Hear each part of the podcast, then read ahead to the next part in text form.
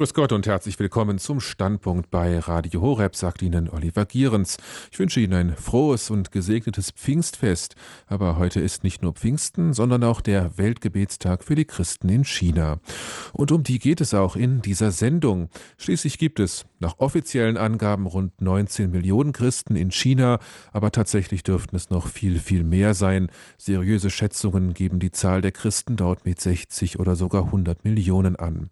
Angenommen, diese Zahl wäre korrekt, dann gäbe es in China mehr Christen, als Deutschland Einwohner hat. Davon sind etwa 13 Millionen Katholiken. Man schätzt ihre Zahl tatsächlich auf rund 20 Millionen. Zum Vergleich, in Deutschland gibt es 24 Millionen Katholiken. Und China holt auf. Die Zahl der Christen im Reich der Mitte wächst rasant.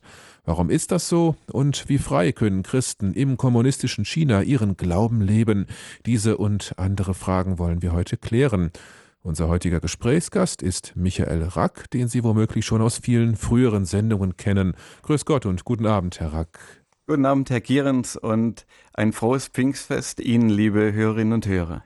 Ja, ich darf Ihnen unseren Referenten kurz vorstellen. Er ist Leiter von Rax Domspatz, einer Agentur für christliche Kultur, die unter anderem christliche Kongresse, Podiumsdiskussionen und Pilgerreisen organisiert. Er ist Fernsehmoderator und gefragter Vortragsredner. Seit seiner Zeit als Pressesprecher bei der päpstlichen Stiftung Kirche in Not ist Michael Rack besonders an der Entwicklung des Christentums in China interessiert. Er organisierte Journalistenreisen in unterschiedliche Teile des Landes, traf in China katholische Bischöfe, Priester, Ordensleute und Laien und besuchte städtische und ländliche Pfarreien. Auf Einladung der Regierung und der katholischen Kirche nahm er an der 150-Jahr-Feier der Missionierung Taiwans teil. Im Herbst letzten Jahres leitete Michael Rack für das Bayerische Pilgerbüro die erste Begegnungsreise mit den Christen Chinas. Er sprach über China an Universitäten und Akademien, bei Expertentagungen und in vielen Pfarreien und moderierte zu diesem Thema eine Reihe von Radio- und Fernsehsendungen sowie Kongresspodien, zum Beispiel beim Kongress Treffpunkt Weltkirche in Würzburg vor einigen Wochen. Ja, Herr Rack, warum befassen Sie sich eigentlich so intensiv mit dem Christentum in China? Ja, auch wenn man sich nicht sehr mit Weltpolitik beschäftigt, eines weiß jeder, unsere Zukunft und Mehr noch, die Zukunft unserer Kinder und Enkel wird maßgeblich von China bestimmt sein. Allein aufgrund der schieren Größe des Landes und der immer stärker werdenden Wirtschaftskraft wird es ganz wesentlich sein für unsere Zukunft auch in Europa, wie es mit China weitergeht. Und da hat schon Papst Pius XII.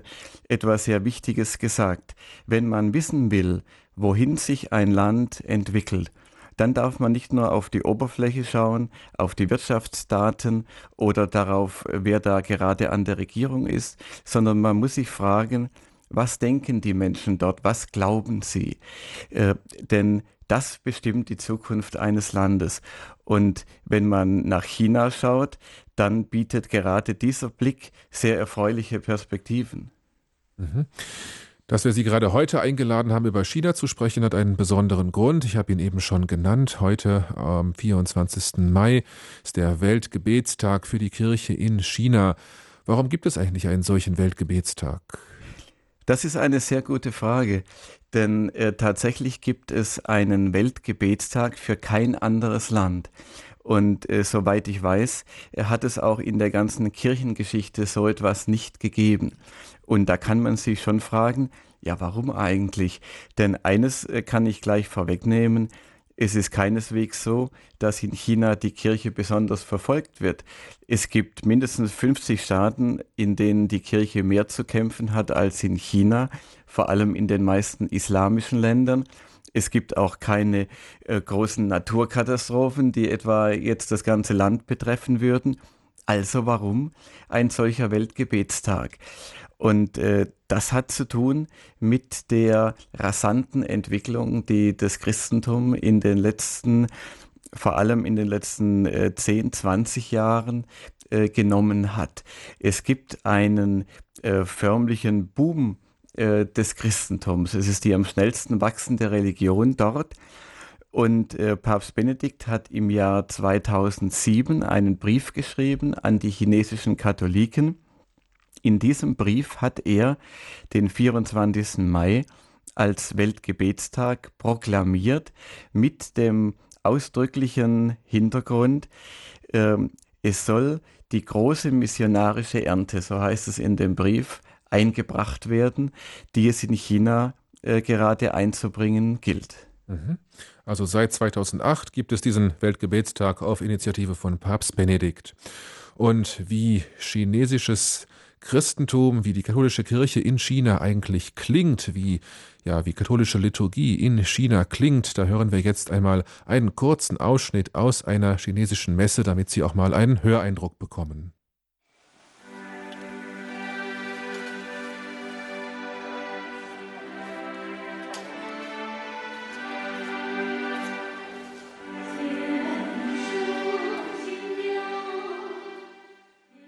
Soweit ein kurzer Eindruck aus der chinesischen katholischen Liturgie. Das Lied werden Sie sicher erkannt haben. Es wird gerne zu Hochzeiten gesungen.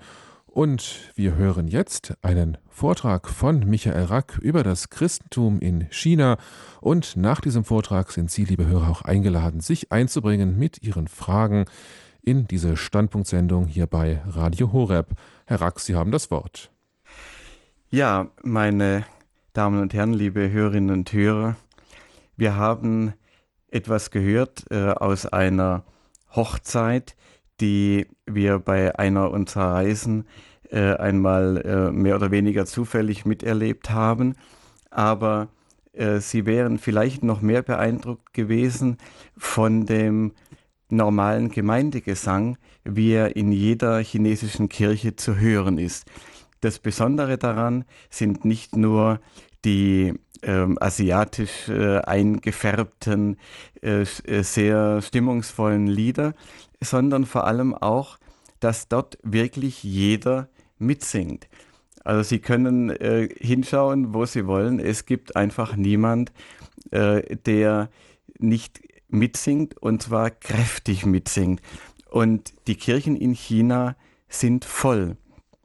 Das habe ich schon äh, bei der ersten meiner Reisen gesehen. Und je immer, wenn ich wieder hinkomme, zum Teil auch in die gleichen Kirchen, dann sind sie noch voller, äh, als sie äh, ein paar Jahre zuvor gewesen sind. Es ist ganz egal, wann Sie in China in eine Kirche gehen und wo Sie das tun. Ob Sie unter der Woche oder am Sonntag, ob Sie äh, in einer Landgemeinde oder in einer Stadtgemeinde sind. Äh, die Kirchen sind voll und es werden immer neue Kirchen gebaut. Oft ist es so, dass äh, vor der Messe schon eine Stunde lang die Gläubigen da sind und beten. Und wenn man eine Stunde nach dem Ende der Messe wiederkommt, sind viele immer noch da und beten weiter wenn man sich die Leute dort anschaut, äh, und das habe ich natürlich als Journalist auch immer äh, getan mit besonderem Interesse, wie sie an der Messe teilnehmen, dann sieht man, mit welcher Inbrunst das geschieht, mit welcher äh, Konzentration die Menschen bei der Sache sind. Und äh, da kann man schon etwas erahnen, von dem Glaubensernst, dem Glaubenseifer, dem man heute äh, in China äh, begegnen kann. Als äh, ich zum ersten Mal äh, in diesem Land war und an einer heiligen Messe teilgenommen habe, in der Kathedrale von Shenyang in äh, Nordostchina, da kommt der berühmte Pianist Lang Lang her, eine große Kathedrale natürlich auch voll. Äh, da haben wir gesehen, es war im Rahmen einer Journalistenreise von Kirche Not, wir waren mit fünf, sechs äh, Journalisten da, äh, da haben wir gesehen, dass immer, wenn die Kommunion zu Ende war, noch einmal etwa genauso viele Menschen nach vorne gegangen sind, um sich einfach vom Priester segnen zu lassen. Und als das zum ersten Mal äh, geschehen ist, Da saß äh, der Kollege Paul Batte, den viele von Ihnen kennen, äh, der damals äh, noch bei der Welt war. Äh, saß neben mir und sticht mir also mit dem Arm in, den, in die Seite äh, und sagt, Mensch, der, der Priester, der gibt den Primitzsegen, äh, da müssen wir hin. Und er hat noch hinzugefügt, früher haben sich die Menschen dafür die Schuhsohlen abgelaufen. Und äh, es war durchaus äh, ein naheliegender Gedanke, äh, das mit dem Primitzsegen, denn es war ein junger Priester, den wir sozusagen aus Deutschland mitgebracht hatten. Wir wussten, dass seine Priesterweihe äh, erst kurz zurücklag und er hat in Deutschland noch eine Ausbildung gemacht. Und äh, also sind wir aufgestanden nochmal, haben uns eingereiht und uns segnen lassen. Und äh, der Priester hat ein bisschen geschmunzelt und äh, hat uns dann aber äh, gesegnet. Und hinterher haben wir dann erfahren, das war gar nicht der Primitzsegen, sondern das war der Segen für die Taufbewerber, für die Katechumenen. Und äh, daran, äh, dass so viele äh, Gottesdienstbesucher äh, sich in dieser Weise haben segnen lassen, in jeder Messe, die wir danach besucht haben, da konnte man schon ablesen, welche Dynamik äh, in der Entwicklung äh, der Kirche ist, wie viele äh, neue äh, Katholiken äh, da ständig dazukommen. Allein in der letzten Osternacht zum Beispiel in diesem Jahr äh, sind allein in der Kathedrale in Hongkong über 3000 Erwachsene getauft worden. Ähnliche Zahlen gab es auch in anderen äh, großen Kathedralen. Und äh, es ist heute so, dass das Christentum die am schnellsten wachsende Religion in China ist.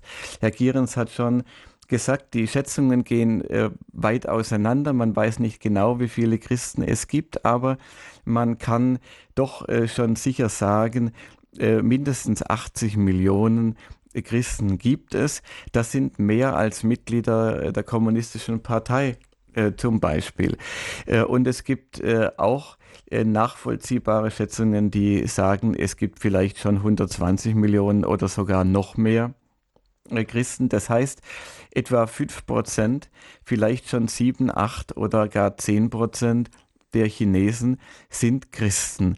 Die meisten gehören einer der vielen, äh, vor allem pfingstkirchlich charismatisch ausgerichteten evangelischen äh, Kirchen an, aber auch die katholische Kirche wächst sehr schnell. Und was vielleicht viele bei uns äh, wundern wird, am schnellsten wächst das Christentum an den Universitäten, unter den Studenten. Das haben wir überall gehört, auch von unabhängigen Wissenschaftlern bestätigt. Äh, etwa doppelt so viele äh, Studenten äh, neigen dem Christentum zu wie in der Gesamtbevölkerung. Und dazu gibt es sogar eine äh, neuere Untersuchung, die an der Universität in Peking selbst angestellt worden ist. Und bei dieser Untersuchung haben über 19 Prozent der Studenten gesagt, dass sie sich für das Christentum interessieren. Und äh, was ebenso verwunderlich vielleicht ist für viele hier, am schnellsten wächst das Christentum nicht unter den Armen, äh, die es auch noch sehr zahlreich gibt in China, sondern noch schneller wächst es dort, wo es den Menschen schon besser geht. In den sogenannten Sonderwirtschaftszonen, in den Provinzen an der Küste, die wirtschaftlich schon weiter sind. Und es gibt sogar eine neue Untersuchung, die sagt, die sagt unter den Millionären, unter den Millionären Chinas, und davon gibt es schon eine ganze Menge, mehr als in Europa und Amerika zusammen.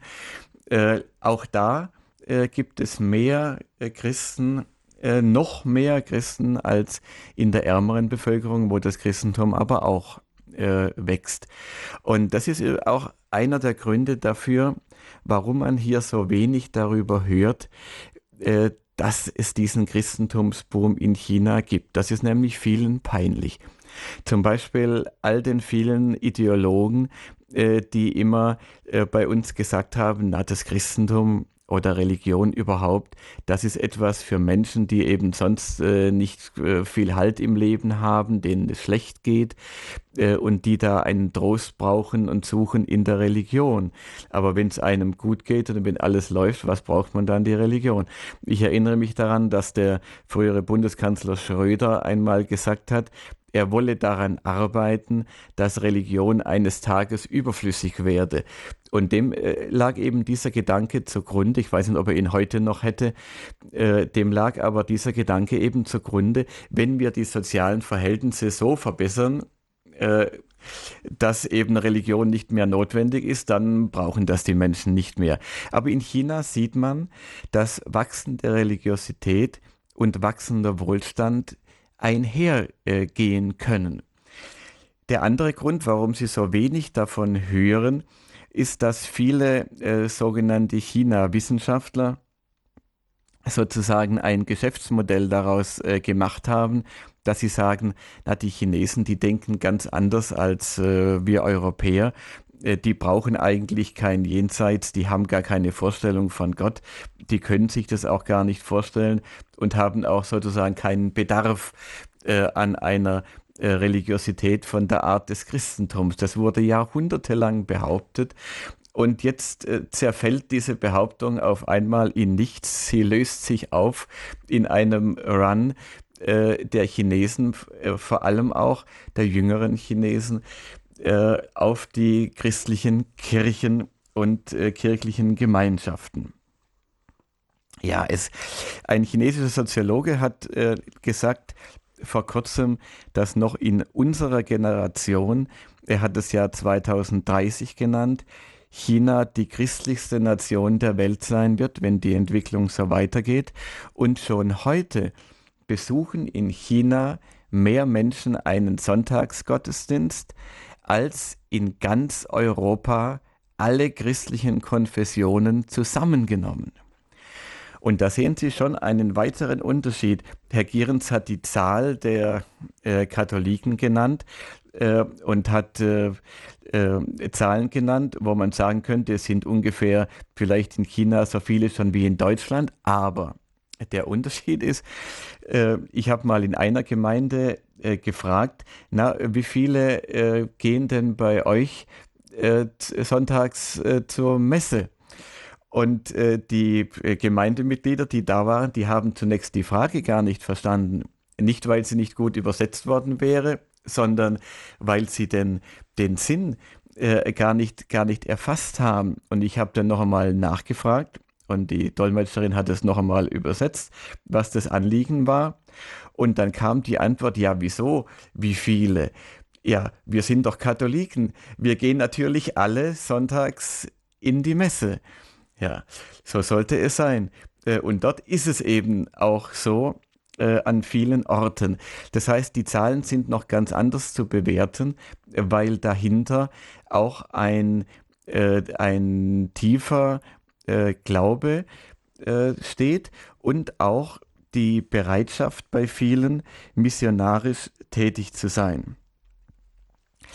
Dass die Kirche so stark wächst, das hat in China, das hat eine große Bedeutung eben auch für die Weltkirche insgesamt.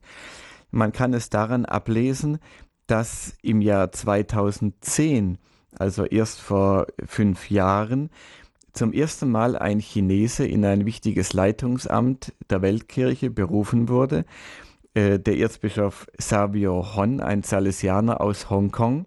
Er wurde nämlich der zweite Mann, äh, man nennt es Sekretär, ist aber nicht jemand, der Diktate aufnimmt, sondern ist einem Staatssekretär eben vergleichbar in der Kongregation für die Evangelisierung der Völker die bekannte äh, lateinisch Propaganda Fide genannte Kongregation, eines der wichtigsten vatikanischen Ministerien. Und der erste Mann dieser Kongregation, der Präfekt, ist zwar ein Italiener, aber er war vorher ein inoffizieller Botschafter des Vatikans in China. Das heißt, äh, der Vatikan hat zwei China-Fachleute an die Spitze des äh, für die Evangelisierung, äh, für, die, für, die, für die Weltmission zuständigen Vatikanischen Ministeriums berufen. Wenn Sie in den letzten Jahren den Kreuzweg mit dem Papst am Kolosseum am Karfreitag äh, mitgefeiert haben, am Fernsehen äh, vielleicht, äh, dann haben sie gesehen, dass an immer an einer Station auch Chinesen diesen, dieses Kreuz übernommen haben. Und alle letzten Päpste, von Johannes Paul II. angefangen über Papst Benedikt bis zu Papst Franziskus, haben gesagt, sie beten jeden Tag für China. Papst Franziskus wurde gefragt vor seiner Reise nach Südkorea, wo er zum ersten Mal chinesischen äh, Luftraum überflogen hat, das war vorher gar nicht möglich, äh, auf die Frage, ob er äh, denn eine Einladung nach China folgen würde hat er geantwortet, ob ich nach China gehen möchte. Aber klar, morgen. Nur die chinesische Regierung lässt ihn natürlich nicht äh, hinein, denn sie würde befürchten und sie würde mit Recht befürchten, dass das einen Massenauflauf äh, geben würde, der kaum noch mit den Ordnungskräften zu bändigen wäre, zumal äh, in China sehr beachtet worden ist, dass jetzt ein Franziskaner Papst geworden ist. Und Sie wissen vielleicht, liebe Hörerinnen und Hörer, äh, dass es ja große China-Missionare äh, unter den Jesuiten, Entschuldigung, ich habe gesagt, ein Franziskaner, ein Jesuiten natürlich, äh, ist jetzt äh, Papst geworden. Und äh, die großen Jesuiten-Missionare waren ja zum großen Teil eben äh, Jesuiten. Matteo Ricci ist heute zum Beispiel in ganz China noch bekannt und angesehen. Es gab neulich ein großes Jubiläum, es war glaube ich der 400. oder 425. Todestag, ich weiß nicht mehr genau, ich glaube der 400. Todestag und das wurde im ganzen Land gefeiert, äh, auch sogar mit Unterstützung der Regierung. Also Asien ist ja generell ein äh, Schwerpunkt äh, für die für die Weltkirche, die sie wächst auch in anderen asiatischen Ländern aber äh, in China ganz besonders. Übrigens, wenn Sie mir in Klammern die Bemerkung gestatten, man kann ja in Deutschland viel hören von unseren Kirchenkritikern und wenn das Zentralkomitee der Katholiken sich äußert, kann man viel hören, was der Papst alles in der Kirche ändern soll. dass er also verschiedene äh, Grundsätze, die bisher gelten, etwa in Bezug auf den Zölibat oder die Anerkennung des Frauenpriestertums oder bei der Sexualmoral ändern soll. Und äh, ich muss da immer ein bisschen schmunzeln und äh, fast, also fast auch ein bisschen mitleidig schmunzeln, wenn ich das höre. Äh, denn die Leute, die das sagen und die, die, die wirklich glauben, äh, damit könnte also die katholische Kirche vorwärts kommen äh, die machen sich überhaupt keine Vorstellung von Weltkirche. Denn äh, Rom hat natürlich die ganze Welt im Blick. Und äh, die Themen, die äh, manche Katholiken in Deutschland beschäftigen, die spielen in anderen Gegenden der Welt überhaupt keine Rolle, äh, vor allem auch in Asien, wo die Kirche wächst. Wenn hier tausend austreten aus der Kirche, treten dort zehntausend ein. Und äh, wenn wir nur das Thema Zölibat äh, mal dazu hernehmen, in Asien war es immer so, dass die heiligen Männer zölibatär gelebt haben. Nicht selbst der Dalai Lama tut es, ohne dass es in jemand kritisieren würde. Mahatma Gandhi waren zölibatär und so weiter. Und äh, die katholische Kirche würde große Verwerfungen in diesen Ländern, in denen das Christentum boomt, in denen der Glaube lebendig ist, äh, große Verwerfungen erleben, wenn wirklich das umgesetzt würde, was manche Katholiken in Deutschland wollen. Aber das nur am Rande. Äh, wir wollen der Frage nachgehen, ja, warum wächst denn auf einmal so das Christentum gerade in China? Und da ist es ein gutes Zusammentreffen, dass gerade heute das Pfingstfest auf diesen Tag äh, fällt, der, wenn wir nicht Pfingsten feiern, ja dem Gedenken an Maria, Hilfe der Christen, gewidmet ist und äh, auf den eben dieser Weltgebetstag fällt. Denn wenn man heute nach China geht, dann kann man den Heiligen Geist förmlich bei, man kann ihm förmlich bei der Arbeit zuschauen. Also man kann fast den, den Wind des, das Brausen des Heiligen Geistes äh, auf der eigenen Haut erleben, wenn man sieht, was da in der Kirche heute passiert. Es ist äh, ein Stück weit und ein, ein großes Stück weit so wie in den Anfängen des Christentums. Einer der großen Motoren des Christentums in China sind Krankenheilungen. Das haben wir überall gehört, äh, in, als wir durch das Land äh, gefahren sind und zunächst einmal natürlich mit einer gesunden journalistischen Skepsis äh, aufgenommen. Überall wurde einem geschildert, äh, wie Kranke geheilt worden sind und es waren äh, oft sehr eindrucksvolle Schilderungen, die äh, wir da gehört haben. aber jetzt hat sogar die chinesische Regierung eine äh, große Untersuchung äh, angestellt. Wie sind denn in einer bestimmten großen Provinz, wie sind denn da die Menschen zum Christentum gekommen? Und das Ergebnis war, dass mehr als 75 Prozent der Menschen angegeben haben durch Krankenheilungen. Also wir erinnern uns ja, dass, dass in der Apostelgeschichte äh, ja äh, Krankenheilungen von Anfang an eine große Rolle gespielt hat. Es war ja der Auftrag, verkünden das Evangelium und heilt die Kranken. Und die Apostel haben das ja auch gemacht äh, und haben damit auch damals schon großen Eindruck gemacht. Und ähnliches findet heute auch in China wieder statt. Ein zweiter Motor des Christentums in seinen Anfängen war, seht, wie sie einander lieben. So hat man ja über die ersten Christen gesagt. Und ich habe gleich äh, auf meiner ersten China-Reise gehört von einer jungen Frau, als ich sie gefragt habe, ja, warum sind Sie denn, äh, wie sind Sie denn zum Christentum gekommen?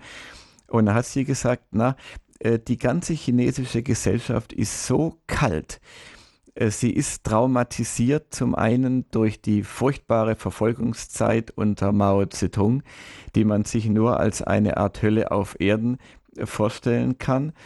Äh, die Menschen sind wirklich in, tief in der Seele traumatisiert.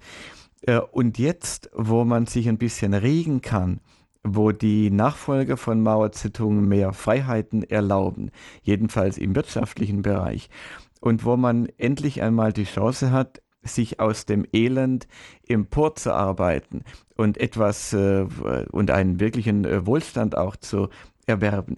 Jetzt fahren alle Menschen die Ellbogen aus und keiner kümmert sich mehr um den anderen. Und dann hat sie gesagt, aber da in der christlichen Gemeinde, da habe ich zum ersten Mal eine Gemeinschaft gefunden, wo das anders ist, wo einer sich um den anderen kümmert, wo man füreinander einsteht, wo es einem wichtig ist, wie es dem anderen geht. Und das ist etwas, das ist eine eine Grundströmung, die sich durch das heutige China zieht. Äh, ich habe gehört von einem Wissenschaftler, äh, der gar kein äh, Christ ist, in Peking, der gesagt hat, das Christentum bringt heute etwas nach China, was dieses Land dringend braucht, nämlich den Gedanken der Nächstenliebe. Und da habe ich am Anfang gedacht, na, also äh, ob das nicht ein bisschen übertrieben ist. Äh, die werden doch auch so etwas wie Nächstenliebe schon gekannt haben in ihrer uralten Kultur. Aber ich habe dann gelernt, dass es tatsächlich äh, so ist. Nächstenliebe ja, das hat es in China schon gegeben, aber nur in Bezug auf die Verwandten, auf den eigenen Clan, auf die weit, weit gefasste äh, Verwandtschaft. Um die hat man sich gekümmert. Das hat auch Konfuzius so äh, vorgeschrieben. Und ich habe da auch erst gelernt, warum die Korruption und der Nepotismus so schwer auszurotten sind in diesem Land. Denn es wird förmlich als eine Pflicht angesehen. So hat Konfuzius es auch schon gesagt. Es wird als eine Pflicht angesehen, dass wenn einer ein Amt irgendwo hat, wenn einer irgendwo in der Stadtverwaltung, in der Gemeindeverwaltung, im Staat, in einer, einem Staatsbetrieb etwas zu verteilen hat, dann muss er zuerst dafür sorgen, dass die Verwandten versorgt sind. Dann schaut er erst einmal, dass alle Neffen und Nichten und Großneffen und Großnichten und Enkel und so weiter äh, einen Posten bekommen, irgendeine Pfründe bekommen. Das Gemeinwohl spielt zunächst einmal überhaupt keine Rolle.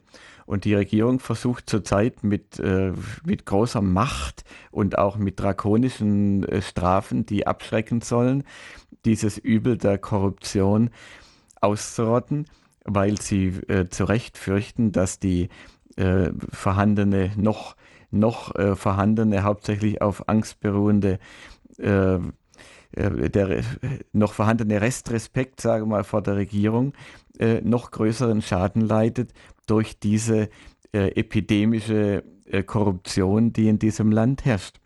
Also, Sie erinnern sich vielleicht, liebe Hörerinnen und Hörer, dass ich in einer äh, früheren Sendung schon einmal einen drastischen Fall äh, geschildert habe, der sich vor wenigen Jahren ereignet hat. dass ein zweijähriges Mädchen ist überfahren worden äh, auf einer großen Kreuzung und ist nacheinander überfahren worden von 14, 15 Autos. Und in dieser Zeit gingen sehr viele Menschen vorbei, ohne sich im Mindesten um, um dieses Mädchen äh, zu kümmern. Das wurde alles aufgezeichnet von einer Überwachungskamera.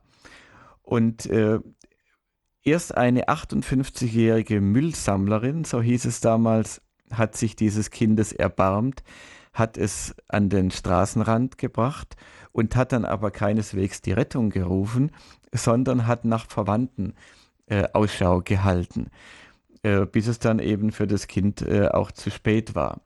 Und es haben sich dann immer wieder solche Fälle ereignet. Man weiß so gut darüber Bescheid, weil der Straßenverkehr in China derart chaotisch ist. Also ich kann Ihnen nur raten, wenn Sie jemals nach äh, China fahren zu einem touristischen Aufenthalt oder weil sie dort berufstätig sind, äh, fahren sie nicht selbst äh, mit dem Pkw. Es ist wirklich lebensgefährlich. Auch viele Chinesen äh, tun das nicht mehr, weil es einfach, die Chinesen sind noch nicht lange gewöhnt an das Autofahren. Und weil da derartige Wildwestmethoden auf der Straße herrschen, ist die Regierung dazu übergegangen, an jeder größeren Kreuzung diese Überwachungskameras zu installieren. Und darum sind immer mehr solche Fälle bekannt geworden. Da ist ein alter Mann über die Straße gegangen, es ist ihm schlecht geworden, schwindlig geworden, der war sonst gesund. Und der Mann ist gestorben, weil er Nasenbluten bekommen hat und weil ihm einfach keiner aufgeholfen hat. Viele sind über die Straße gegangen, aber sie haben ihn liegen lassen. Erst Verwandte, die dann äh, nachgekommen sind, haben ihn dann aufgehoben und da war schon zu spät, er ist erstickt an seinem eigenen Blut. Und dann gab es, das ist noch gar nicht lange her, auch einen Fall, der es in die Weltpresse geschafft hat. Das kann man sich, kann man erst also gar nicht glauben. Da ist einfach ein, ein Mann vom Rad gefallen in irgendeiner chinesischen Provinzstadt, auf einer großen Kreuzung auch. Der ist vom Rad gefallen und dieser Fall ist gut ausgegangen. Es haben ihm ne-, nämlich Menschen aufgeholfen und haben ihn ins Krankenhaus gebracht. Es ist ihm nicht viel passiert und äh, er war dann wieder wohlauf. Jetzt könnte man denken, ja, wen interessiert das eigentlich? Äh, wir sagen ja hier äh, schon scherzhaft, wenn ein Vorfall keinerlei Bedeutung hat, sagen wir, das ist wie wenn in China ein, ein Fahrrad umfällt oder ein Sack Reis, aber auch, auch mit dem Fahrrad wird es gern gebraucht.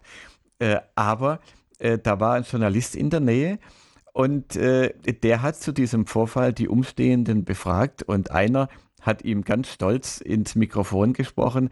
Haben Sie das gesehen? Da fällt ein Mann vom Rad und andere helfen ihm auf. So etwas, das gäbe es in ganz China nicht. Und das kam auf die Titelseite der Provinzzeitung. Von da ist es in die nationalen Medien und in die Weltpresse gewandert. Und diese Fälle werden jetzt in China auf breiter Front diskutiert, vor allem im Internet. Äh, die Menschen beschäftigen sich damit. Es gibt eine äh, einzige wirklich demokratische Wahl, die China jedes Jahr durchführt. Und zwar äh, wird da der Chinese des Jahres gewählt. Das wird am Internet gemacht ist ganz hochrangig, ist das ausgeschrieben vom Staatsfernsehen, von der staatlichen Nachrichtenagentur, von der führenden Parteizeitung.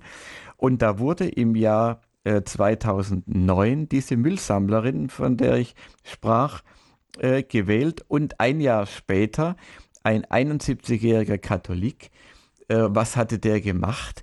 Der hat 20 Jahre lang Menschen, alte Menschen, um die sich niemand gekümmert hat, von der Straße aufgelesen, zu sich nach Hause genommen und bis zu ihrem Tod gepflegt. Und das macht heute einen solchen Eindruck auf dieses Riesenreich China, dass diese Abermillionen, die sich an dieser Abstimmung beteiligt haben, diesen Katholiken zum Chinesen des Jahres gewählt haben. Und daran sehen Sie diese starke Unterströmung, die heute äh, die, den Geist in, in China äh, bewegt. Der Gedanke der Nächstenliebe. Und diesen Gedanken gibt es eben so nur im Christentum. Heute glauben wir ja bei uns äh, in Deutschland und in Europa, dass ein so mitmenschliches Verhalten eigentlich völlig normal ist, dass das im Menschen drinsteckt. Also wenn Sie jetzt noch aus dem Haus gehen, vielleicht nach dieser Sendung, hoffentlich, wenn sie zu Ende ist, äh, dann nochmal das Haus verlassen und Sie sehen äh, auf der Straße jemanden, der zu Boden geht, äh, jeder von Ihnen, egal wie weit Sie schon auf dem Weg zur Heiligkeit äh, gekommen sind, jeder würde sich doch äh, niederbeugen und fragen, äh, ist Ihnen schlecht? Kann ich Ihnen helfen? Wie geht es Ihnen? Selbst jemand, der gar kein Christ ist, äh, selbst jemand, der sich als Atheist bezeichnet und die Kirche hasst, wird es bei uns tun. Äh, einfach ganz selbstverständlich. Und darum glauben wir, dass das wirklich selbstverständlich ist. Es ist aber keineswegs der Fall. Äh, es ist in China nicht so. Es war auch nicht in Indien so. Nicht? Also China ist ja äh, sehr stark geprägt vom Buddhismus, Indien sehr stark geprägt vom Hinduismus. Und in Indien hat ja Mutter Teresa schon vor Jahrzehnten äh, festgestellt, die Sterbenden liegen in den Straßen und niemand kümmert sich um sie. Und Mutter Teresa hat gesagt, äh, diese, dieses Verhalten, Nächstenliebe zu haben, das ist eben nicht automatisch im Menschen drin, sondern das ist geprägt durch die Kultur und die Kultur ist geprägt durch die Religion. Äh, bei uns glauben Menschen, die der Kirche fernstehen und die das Christentum ablehnen, oft in ihrer, in ihrer Unbildung, äh, sie, sie fragen, wozu braucht man Religion? Ich kann doch auch so ein guter Mensch sein. Und natürlich auch jemand, der heute nicht religiös ist, äh, der kann ein guter Mensch sein. Und Gott sei Dank sind nicht alles böse Menschen, die äh, nicht der Kirche angehören. Es wäre ja furchtbar. Aber diese Menschen wissen eben gar nicht mehr, wie sehr sie geprägt sind äh, von dem äh, Christentum, von den vielen Jahrhunderten Christentum, wie sehr sie geprägt sind, wie wir alle geprägt sind vom Gleichnis vom barmherzigen Samariter zum Beispiel. Und einer, der heute äh, als äh, junger Mensch äh, die Kirche als verstaubt äh, ablehnt, der weiß oft gar nicht mehr, wie sehr er geprägt ist von seiner Rosenkranz betenden Großmutter, die er verspottet hat, äh, weil sie eben immer in die Kirche gegangen ist und äh, fleißig gebetet hat. das alles ist prägt im Laufe eben einer so langen Zeit eine ganze Kultur. Es kann aber auch wieder verfallen und es wird wieder verfallen, wenn der religiöse Grundwasserspiegel sinkt. Dafür gäbe es viele Beispiele, aber das ist heute nicht unser Thema. Äh, nur in China ist man schon sehr viel weiter in dieser Erkenntnis. Die Regierung selber hat zum Beispiel Institute geschaffen zur Erforschung des Christentums. Das gibt es an einigen chinesischen Universitäten. Ja, warum hat man das gemacht? Weil in China das Lernen vom Vorbild eine ganz große Rolle spielt. Das war immer in der chinesischen Kultur. Man sucht den erhabenen Meister, den großen Meister, Und das, was er macht, das lernt man auswendig, seine Schriften, man kopiert das, was er macht. Und äh, einen großen Meister zu kopieren, gilt in China als eine große Ehre, auch kopiert zu werden, als eine große Ehre. Auch ein Grund, warum sich die Chinesen so schwer tun mit, dem, mit der Anerkennung des Urheberrechts und, der, und dergleichen. Das ist ganz tief in der Kultur verankert. Und jetzt hat die Regierung äh, gesehen, dass sich Europa, dass Europa China so weit überholt hat in den letzten Jahrhunderten in der Wirtschaftsentwicklung, in der sozialen Entwicklung, in der Umweltqualität, eigentlich in so gut wie allen Bereichen, äh, hat die europäische Kultur und überhaupt die westliche Kultur, die vom Christentum geprägte Kultur, die chinesische, die ja sehr viel älter ist, äh, weit überholt. Und jetzt war, und das Lernen vom Vorbild, das heißt jetzt von Europa lernen und vom Westen lernen. Und dann haben die das untersucht. Ich bin in einem solchen Institut gewesen und die Leiterin hat gesagt, sie haben alle möglichen Theorien geprüft. Sie haben erst gedacht, na, vielleicht äh, waren es die, die stärkeren Waffen, die dazu geführt haben, dass der Westen sich so schnell entwickelt hat. Oder es war das bessere Wirtschaftssystem, alle möglichen Theorien. Und mittlerweile ist es die klar herrschende Meinung, dass das Christentum der entscheidende Faktor war, der den Westen so weit vorangebracht hat. Die chinesischen Intellektuellen, die wissen das schon. Unsere müssen das erst noch lernen. Ja, äh, und über diese Beschäftigung mit der Geschichte Europas, mit der Geschichte des Christentums, mit der Kirchengeschichte sind viele Menschen in China auch Christen geworden, obwohl sie noch gar keine Bindung an christliche Gemeinden gehabt haben. Übrigens, was auch äh, ganz interessant ist, äh, es, studieren ja mittlerweile viele Chinesen im Ausland und etwa jeder zehnte Student, der aus dem, der im Westen studiert und der nicht Christ war, als er nach USA oder nach Deutschland gegangen ist, etwa jeder zehnte Student kommt als Christ zurück. Auch hier in Deutschland, wo die Chinesen mittlerweile die stärkste ausländische Studentengruppe stellen, etwa 25.000 Chinesen studieren in Deutschland.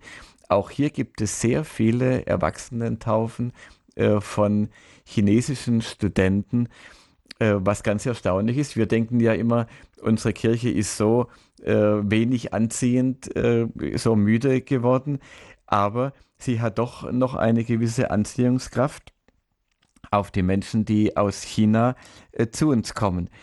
Jetzt werden Sie vielleicht fragen, ja, äh, aber wie ist es denn um die Freiheit äh, der Kirche bestellt? Denn man kann doch immer wieder hören, in China werde die Kirche äh, verfolgt. Und das ist auch tatsächlich so gewesen in der Zeit äh, unter Mao Zedong, der nicht nur die christlichen Gemeinschaften verfolgt hat, sondern alle Religionen und auch viele andere Menschen. Mao Zedong, ein äh, ganz furchtbarer Diktator auf mindestens äh, 70 Millionen, wahrscheinlich noch sehr viel mehr äh, Menschen sind unter seiner Herrschaft umgebracht worden oder aufgrund einer irrsinnigen äh, Wirtschaftspolitik ohne jede Rücksicht äh, verhungert. Ein ganz furchtbarer Diktator, der äh, von 49 bis 76 regiert hat. Und in der schlimmsten Zeit seiner Diktatur, da war alle Religion äh, nicht nur verfolgt, sondern einfach unmöglich. Alle Kirchen geschlossen, alle Gotteshäuser aller Gemeinschaften äh, die Geistlichen in Haft äh, oder umgebracht. Die Missionare waren ja ohnehin schon in den ersten Mao-Jahren aus dem Land gejagt worden. Und äh, nach dieser äh, grausigen Verfolgungszeit, vor dieser Verfolgungszeit gab es vielleicht vier, fünf Millionen Christen maximal. Und dann hat man festgestellt, als die Lager sich wieder geöffnet haben, als es wieder langsam möglich war für die Christen sich zu regen, Jetzt gab es auf einmal sehr viel mehr Christen schon als vorher. Und alle haben gestaunt, woher das denn kommt. Und äh, das ist auch ein großes Zeugnis an die ganze chinesische Gesellschaft. Die haben nämlich gesehen, ich habe das von mehreren äh, Chinesen äh, dort äh, selber gehört, äh, die gesagt haben, ich habe erlebt, wie unser Pfarrer, wie unser Bischof nach 20 Jahren, nach 25 Jahren, nach 30 Jahren furchtbarer Haft zurückkam aus dem Lager und mit welcher Gelassenheit, mit welcher Freude er dann wieder seinen Dienst aufgenommen hat. Und da habe ich mich gefragt, was muss das für eine für ein Glaube sein? Was müssen die für einen Gott haben, wenn die das alles aushalten und dann so weitermachen, als wäre nichts passiert und eher noch gestärkt sind in ihrem Glauben? Das ist ein großes Zeugnis.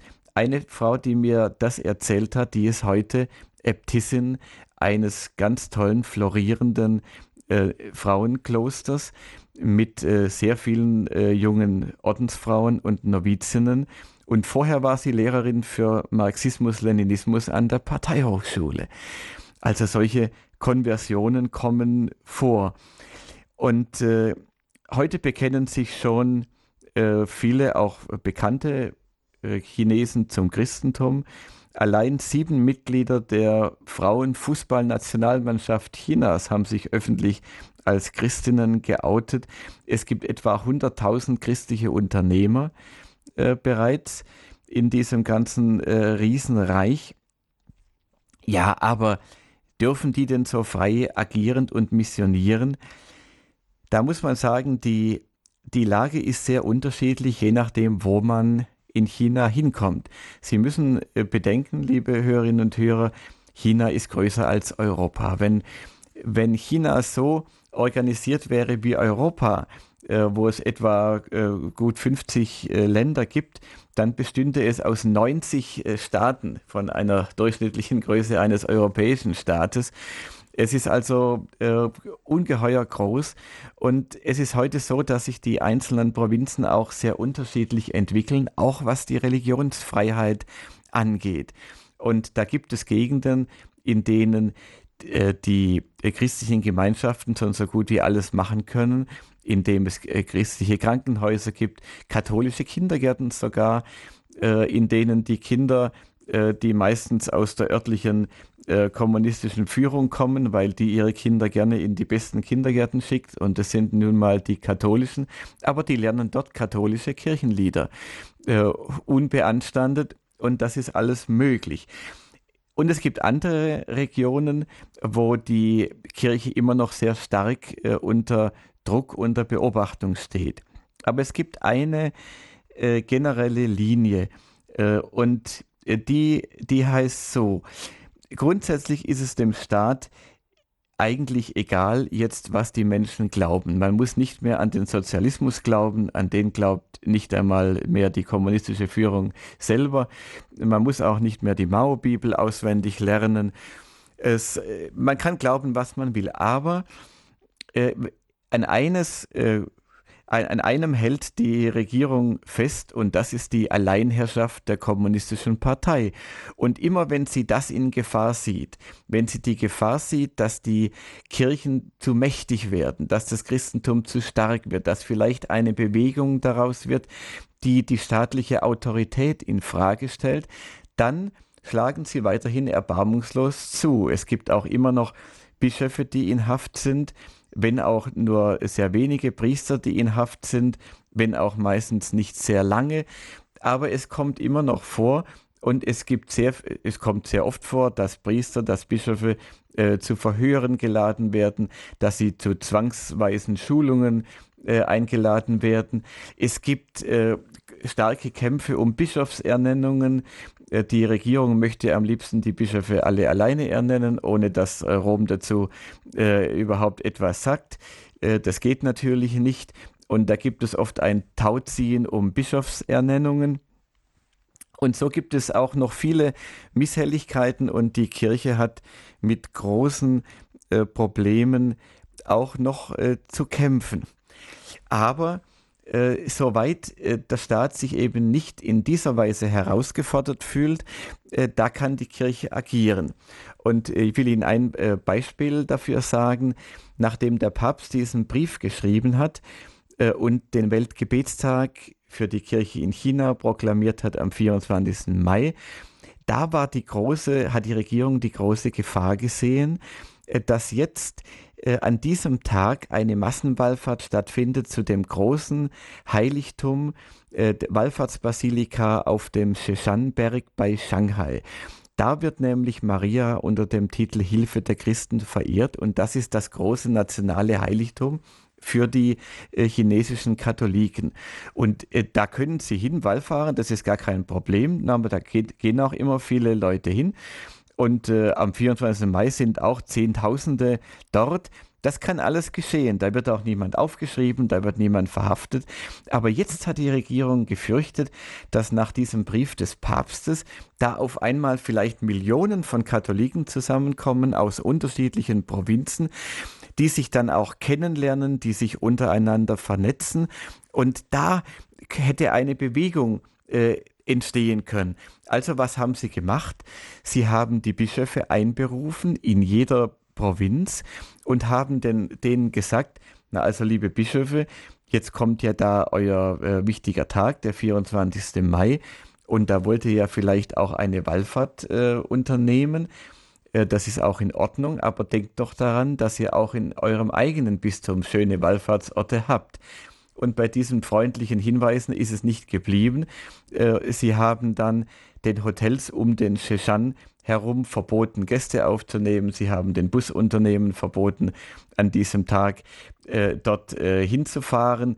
Die Taxis durften keine Gäste transportieren in dem Bereich um den Sheshan herum. Und so hat man eben sichergestellt, dass es keine Massenwallfahrt dorthin gab. Aber man kann, wir waren jetzt mit einer äh, Pilgergruppe ja vom Bayerischen Pilgerbüro dort im letzten Oktober. Das war die erste Begegnungsreise mit den chinesischen Katholiken. Es war sehr bewegend, äh, dort auch in Gemeinden zu gehen, äh, in katholische Gemeinden in äh, China mit unseren Pilgern hier aus Bayern. Und äh, die haben sich sehr gefreut darüber. Äh, das ist alles möglich, das kann man alles machen. Man kann sehr viel machen heute, aber man muss eben auch äh, schauen, äh, dass diese große Chance, die das Christentum heute hat, äh, dass die jetzt genutzt wird. Denn wie ich eingangs sagte, so wie es in China weitergeht, auch wenn wir an die Sorgen denken, die wir haben in Bezug auf äh, die äh, Zuwanderung aus dem Islam äh, nach Europa, äh, auf die zunehmende Schwäche auch der, der Kirche in Europa, äh, auch wenn die Kirche vielleicht doch stärker ist bei uns, als viele glauben. Aber wir haben doch große Sorgen, äh, wie es in der Welt weitergeht. Und wenn es wirklich so kommen sollte, und das ist heute möglich, dass, dass es eine Art konstantinischer Wende geben könnte, dass China maßgeblich bestimmt wird durch das Christentum. Was wäre das für ein Segen für die Entwicklung in der ganzen Welt? Was wäre das für eine Beruhigung für uns, auch wenn wir an die Zukunft der nächsten Generationen denken? Ja, Herr Rack, herzlichen Dank für Ihren spannenden Vortrag, für die Einblicke, die Sie uns gegeben haben über das Christentum in China. Ja, liebe Hörerinnen und Hörer, Sie können sich jetzt einbringen in diese Sendung, wenn Sie Ihren Ihr bei Statement dazu geben möchten, wenn Sie Fragen an Herrn Rack stellen möchten zum Christentum in China, dann können Sie jetzt anrufen unter der Rufnummer 089 517 008 008. Noch einmal 089 517 008 008. Wenn Sie außerhalb von Deutschland anrufen oder aus, von außerhalb Deutschlands anrufen, dann geht es los mit der 0049 89 517 008 008. Wir freuen uns auf Ihre Fragen, auf Ihre Beiträge. Wir machen jetzt eine kurze Musikpause und Verabschieden müssen wir uns von unseren UKW-Hörern im Großraum München. Wenn Sie uns dort über die UKW-Frequenz 92.4 hören, dann hören Sie gleich um 21 Uhr ein anderes Programm. Wenn Sie diese Sendung noch bis zum Ende hören möchten, dann können Sie, wenn Sie bereits ein Digitalradio besitzen, einfach umschalten auf DAB+. Dort sind wir 24 Stunden rund um die Uhr in ganz Deutschland zu hören, überall dort, wo DAB+ bereits ausgebaut ist. Wir hören jetzt ein paar Takte Musik und gleich um kurz nach neun geht es dann weiter hier im Standpunkt.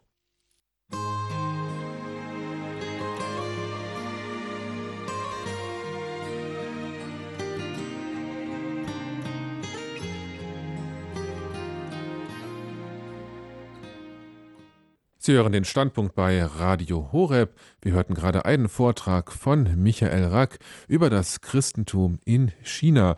Und Sie haben die Möglichkeit, bei uns anzurufen, Ihre Fragen zu stellen an Herrn Rack zu seinem Vortrag 089 517 008 008 ist die Rufnummer 089 517 008 008. Und den Auftakt heute Abend macht Herr Natterer aus Bleichach. Guten Abend, Herr Natterer. Guten Abend, guten Abend, Herr Rack. Einmal herzlichen Dank für Ihre Ausführungen.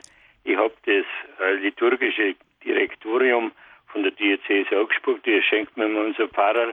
Und da habe ich heute auch in der Vorbereitung zum Rosenkranz habe ich da gelesen, dass heute ja der Gebetstag für die Kirche in China ist. Und wir haben auch diesen Gebetsanliegen in den Rosenkranz mit eingenommen. Mich würde nur jetzt interessieren, auch, wie Sie ja gesagt haben, dass die Studenten, wo bei uns studieren von China, auch das Christentum entdecken. Äh, ist ein Wandel, weil mir ist nur bekannt, dass Chu Enlai einmal gesagt hat, er hat in Deutschland den Kommunismus gelernt, wo er in Göppingen studiert hat. Und eine weitere Frage würde mich interessieren, wie wirkt die Ein-Kind-Politik aus? Wir haben ja gehört, dass schon wieder durchbrochen wird, aber kommen da unsere Katholiken nicht auch und vielleicht auch alle Christen in Schwierigkeiten, wenn sie mehr zu Kindern Ja sagen und da so äh, von der Regierung äh, behandelt werden? Ja, guten Abend, Herr Natterer. Abend. Da haben Sie ein Riesenthema angesprochen mit der Ein-Kind-Politik. Aber ich will erst noch auf Zhou Enlai äh, eingehen. Nun, er war ja zu einer Zeit äh, in Deutschland, als äh, die 68er-Bewegung äh, auch noch äh, sehr stark war. Und da haben ja viele den Kommunismus in Westeuropa gelernt. Nicht nur Zhou Enlai, äh, sondern zum Beispiel auch die Führer der Kommunisten in Kambodscha die nachher ein Viertel des Landes ausgerottet haben. Die waren an französischen Universitäten und äh, so vieles von dem Elend, äh, das, äh, das in der Welt äh, herrscht, das haben wir aus Europa äh, sozusagen in die Welt exportiert mit diesen Ideologien. Man könnte fast sagen, wirklich aus Deutschland, denn der Marxismus kommt ja aus Deutschland. Also, das ist ein trauriges Kapitel, aber heute äh, ist es äh, doch nicht mehr so. Und äh, es ist tatsächlich so, dass viele Chinesen hier Anschluss an das Christentum finden, das sie vielleicht in ihrer Heimat äh, noch gar nicht wahrgenommen hatten. Es gibt auch schon eine Reihe chinesischsprachiger katholischer Gemeinden zum Beispiel. Auch in München ist eine sehr aktive äh, Gemeinschaft von äh, chinesischen Katholiken und äh, viele auch Chinesen, die neu nach Deutschland kommen, gerade auch zum Studium, die docken bei solchen Gemeinden an und wachsen dann auch immer mehr in die Kirche hinein.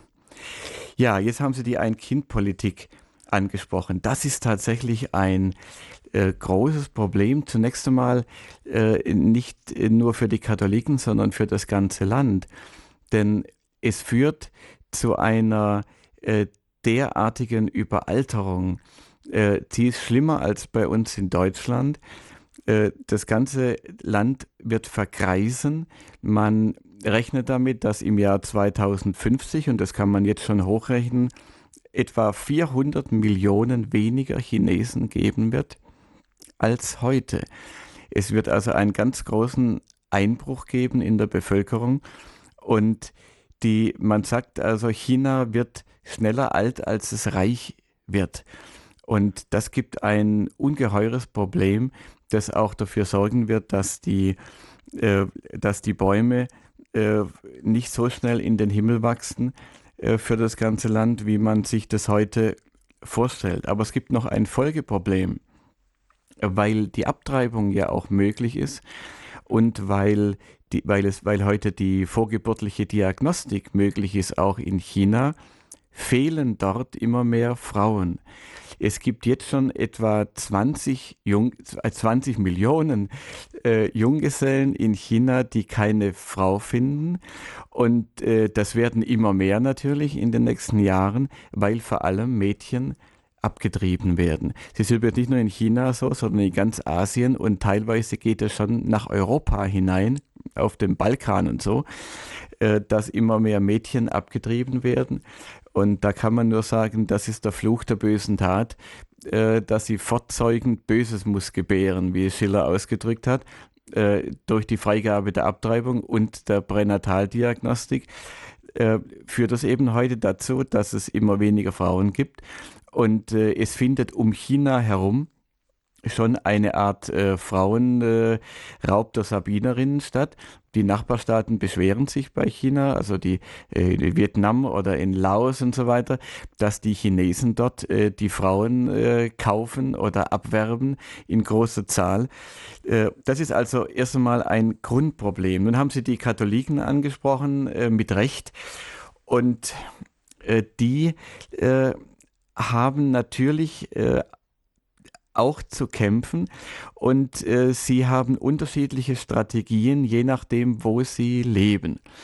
Wenn sie in katholischen Dörfern leben, das gibt es auch äh, nicht so wenig, dann haben sie es oft geschafft, äh, sich so abzuschotten, dass selbst als die Diktatur noch äh, schlimmer war als heute, äh, sie die Möglichkeit hatten, mehr Kinder zu bekommen. Äh, in einem Dorf hat man mir gesagt, ja, wenn die staatlichen Kontrolleure kamen, um festzustellen, also wie viele Kinder es da gibt, dann haben wir die aus dem Dorf geprügelt. Aber das war ein Dorf mit äh, 4000 Katholiken, andere haben dort nicht gelebt. Und äh, der Staat hat einfach äh, dann die Mühe gescheut, da mit, mit ganzer Macht äh, reinzugehen. Äh, vielerorts werden Kinder auch versteckt, was zu, zu großen Schwierigkeiten führt, denn diese versteckten Kinder äh, die äh, können natürlich, äh, für die gibt es keine Sozialleistungen, die können keine Schulen besuchen und so weiter. In großen Städten, wo die Kontrolle des Staates größer ist, da hat man sich dann zum Teil auch dem Druck gebeugt oder beugen müssen. Der Staat hat zu Hunderten von Millionen Zwangsabtreibungen vorgenommen. Die waren da überhaupt nicht zimperlich. Und heute ist es so, dass äh, die Regierung allmählich sieht, welche schlimmen Folgen das hat. Die eigenen Wissenschaftler sagen ja allmählich, sie schlagen Alarm und sagen, das wird ganz furchtbar, wir äh, vergreisen, wir können in Zukunft äh, den Wohlstand nicht mehr aufbauen, wenn wir so wenig Kinder haben. Aber mittlerweile ist es so, dass die Menschen gar nicht mehr als ein Kind wollen. Äh, das liegt an, an verschiedenen Gründen. Äh, vor allem daran, dass es so teuer ist, ein Kind großzuziehen, dass es sich die meisten Familien gar nicht leisten können, weil das Bildungswesen so teuer ist, die Schulen äh, so teuer sind. Die Bestechungsgelder, um die Kinder auf die Schulen zu bringen, die sie dann wirklich nachher weiterbringen. Die Nachhilfe, die notwendig ist, weil alles von von ganz wenigen Prüfungen. Der ganze Lebenserfolg hängt davon ab, auf dass man eine bestimmte Prüfung besteht. Und darauf werden die Kinder gedrillt. Äh, sie haben, die, sie haben oft gar keine Kindheit mehr. Sie müssen vom frühesten Kindesalter an arbeiten, arbeiten, arbeiten. Äh, die, die Familien tun alles, um ihnen die besten Schulen zu ermöglichen und die beste Nachhilfe. Und das ist so anstrengend äh, und so teuer, dass sich äh, die meisten Familien äh, gar nicht mehr als ein Kind leisten können und überhaupt noch wünschen.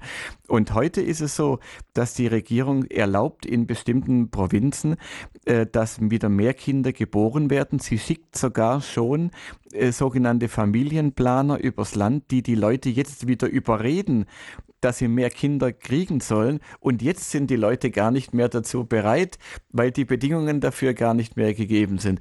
Also äh, es ist völlig vertrackt äh, und alles hängt eben daran, dass der Staat überhaupt da eingegriffen hat und die Familienplanung in die eigene Hand äh, äh genommen hat.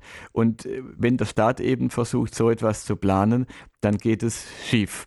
China leidet schwer darunter die Antworten und ich wünsche Ihnen weiterhin alles Gute. Und ich habe Sie auch erlebt jetzt in Würzburg, drüber war ja großartig, der Kongress Kirche in Not, jetzt vor kurzem in Würzburg und alles Gute weiterhin und immer weiterhin für die Geneser beten. Wenn wir für Sie beten, dann bete Gott auch für uns. Danke und einen schönen Abend noch. Ganz herzlichen Dank Ihnen auch. Dank, danke, Herr Natterer, für Ihren Anruf. Auf Wiederhören. Und der nächste Hörer ist Herr Beckmann aus München. Grüß Gott. Grüß Gott, mein Name ist Beckmann. Grüß Gott. Grüß Gott, Herr Beckmann. Sie kennen mich wahrscheinlich schon von der chinesischen Gemeinde. Ich darf Ihnen erstmal frohe Pfingsten wünschen. Ja, schön, dass Sie anrufen. Und äh, ich wollte mich bedanken für diesen umfangreichen und sehr detaillierten Vortrag. Auch jetzt gerade nochmal die Erwähnung zu den Kindern. Das kann ich voll unterstreichen. Sie haben ja recht. Meine Frau ist ja Chinesin und wir waren vor kurzem auf Heimaturlaub bei ihren Verwandten in der Nähe von Shanghai und haben dann natürlich auch Shirshan besucht. Ja. Und da wollte ich, das war eine Woche vor Ostern, und da wollte ich Ihnen kurz mal unsere Eindrücke schildern. Wir kamen von der ganz anderen Seite, nicht von Shanghai, sondern von der gegenüberliegenden Seite des Berges und es war weder ein Hinweisschild zu sehen, noch irgendwelche Informationen. Man hat nur die Kirche auf dem Berg gesehen und dann sind wir hingekommen, sozusagen von der anderen Seite und dann war ein Parkplatz dort und jetzt gibt es neuerdings eine Drehkreuzregelung. Man muss sozusagen durch einen anderen Eingang hochgehen, wo man vorher einen Eintritt bezahlen muss für einen Park, ja, so ein kleiner Park ist da mit Pavillons und da Aha.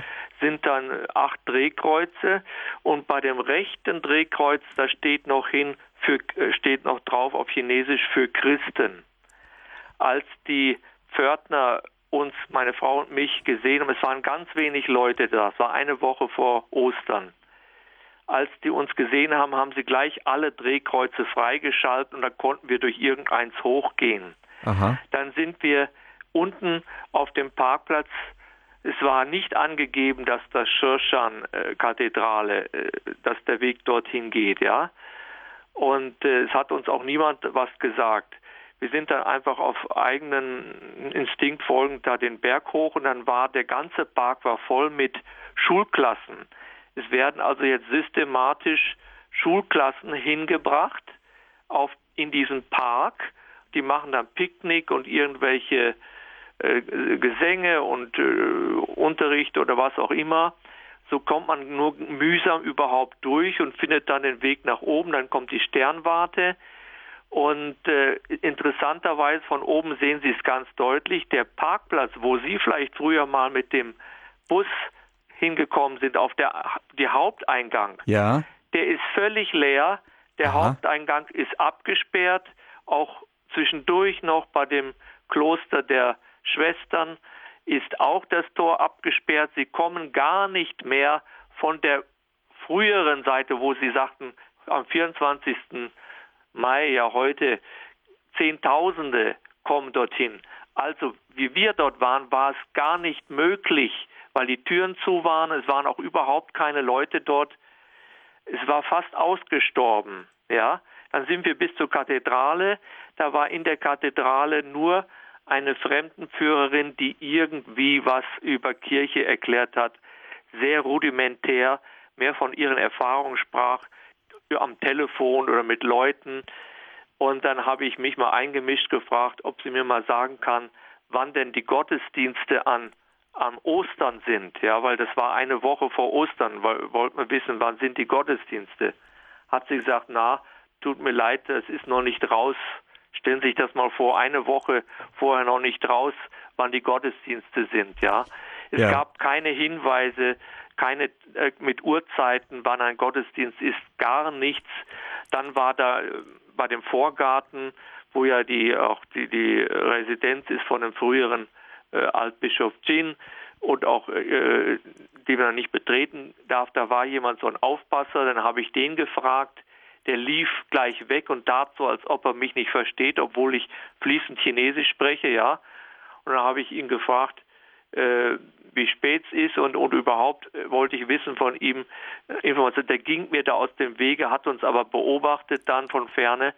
Also man sieht, äh, meine Frau selber, die als Chinesin äh, war sie ganz äh, traurig, dass eigentlich jetzt dieser heilige Berg, kann man ja sagen, in China, also so eins der zweitwichtigsten äh, Heiligtümer in China, äh, in, die, die, die, die, es überhaupt gibt, also wie Lourdes in der Stellen, äh, in der Rangordnung wie in Europa, Lourdes so ähnlich, dass der eigentlich durch diese Drehkreuzregelung und durch diese Park, der man hat einfach so einen Park davor unten angelegt, sodass man gar nicht mehr richtig hochkommt oder nur mit Hürden. Nicht? Ja. Die müssen ja auch Eintritt bezahlen. Und Aha. es wird natürlich auch jeder sozusagen erfasst, der da bei dem Drehkreuz äh, durchgeht. Nicht? Also vielen Dank für den Hinweis. Ja. Äh, das ist völlig neu. Und das war für uns sehr traurig. Wir waren also sehr, sehr traurig, dass das so aus. Ich war selber 1900. Ähm, sieben und oder war, wann war das? 87 war ich schon mal dort in Shorshan, ja. Und da waren ja Tausende von Menschen dort, ja. Ich ja, habe ja. das ja ganz anders erlebt und ganz anders in Erinnerung. Ich war ja noch im Oktober dort, ja. im letzten Oktober, und äh, da war nichts von dem zu sehen, was Sie jetzt sagen. Deswegen ist es sehr interessant und man kann nur hoffen, dass das vielleicht doch auch nur vorübergehend ja, äh, ist. kann man nur hoffen, dass es vorübergehend ist. Aber äh, man merkt schon, das ganze Klima ist, ist äh, sehr, sagen wir mal, ein bisschen Hindernislauf, ja. Mhm. Und das, was Sie auch angedeutet haben, diese Erschwernis eigentlich.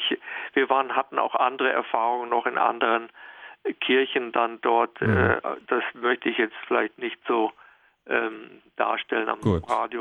Ja, vielen Dank. Ja, vielen Dank, Herr Beckmann, dass Sie uns das geschildert haben. Also doch so subtile Versuche der chinesischen Regierung, diesen Zugang zu diesem wichtigen Wallfahrtsort ein bisschen zu unterbinden. Herr Rack, ist das so üblich, dass die Regierung das versucht, immer wieder so ein bisschen da die Christen zu pisacken, sage ich Das mal. ist durchaus äh, möglich, wenn die Wallfahrt vielleicht so stark geworden ist, dass man mal wieder ein Zeichen setzen will.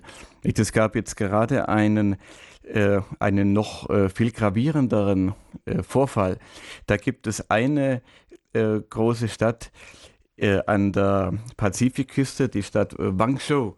Und da leben etwa acht Millionen Menschen und die gilt als das chinesische Jerusalem, denn dort gibt es schon 15 Prozent Christen. Etwa eine Million von den acht Millionen sind Christen. Und es gibt 2000 Kirchen mhm. in diesem Bereich, äh, die sehr stark in Erscheinung treten. Äh, oft sehr große Kirchen, äh, in der Regel ohne Genehmigung, aber mit Duldung des Staates gebaut, mit großen Kreuzen an der, am, am Giebel und so weiter.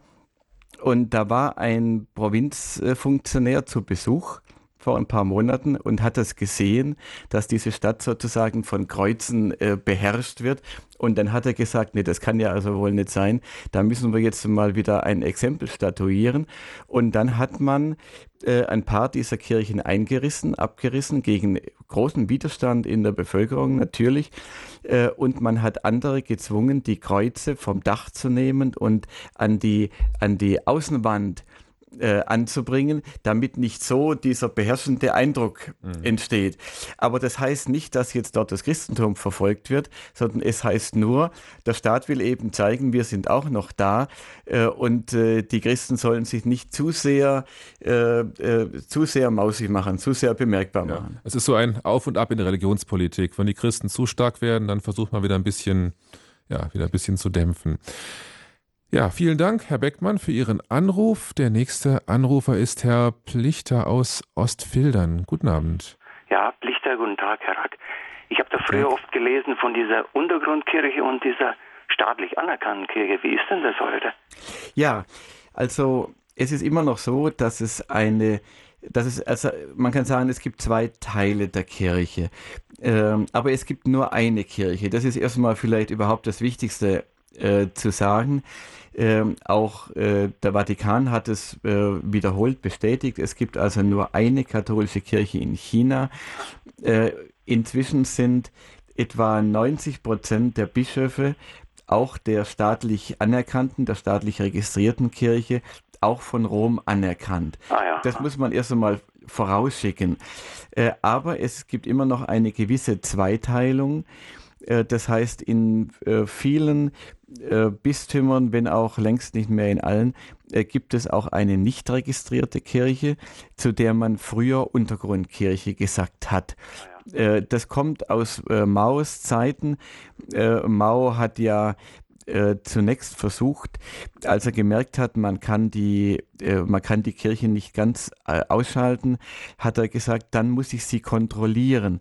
Und äh, er hat äh, vorgeschrieben, dass sich jede Gemeinde staatlich registrieren muss und alles offenlegen muss, was sie macht, sich alles genehmigen lassen muss und damit einfach der Staat die Überwachungsmöglichkeiten hat.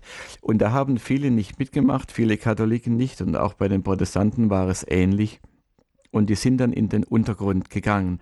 Und es war zu Maos Zeiten auch ein wirklicher Untergrund. Das heißt, man hat sich in der, im Wald und in der Höhle getroffen, wie man sich das so vorstellt. Und wer erwischt wurde, wurde eben äh, verhaftet oder Schlimmeres. Äh, nun, in der Zwischenzeit äh, ist ja die religiöse Betätigung freier geworden. Es ist immer noch so, dass der Staat darauf äh, dringt, dass sich die Gemeinden registrieren lassen.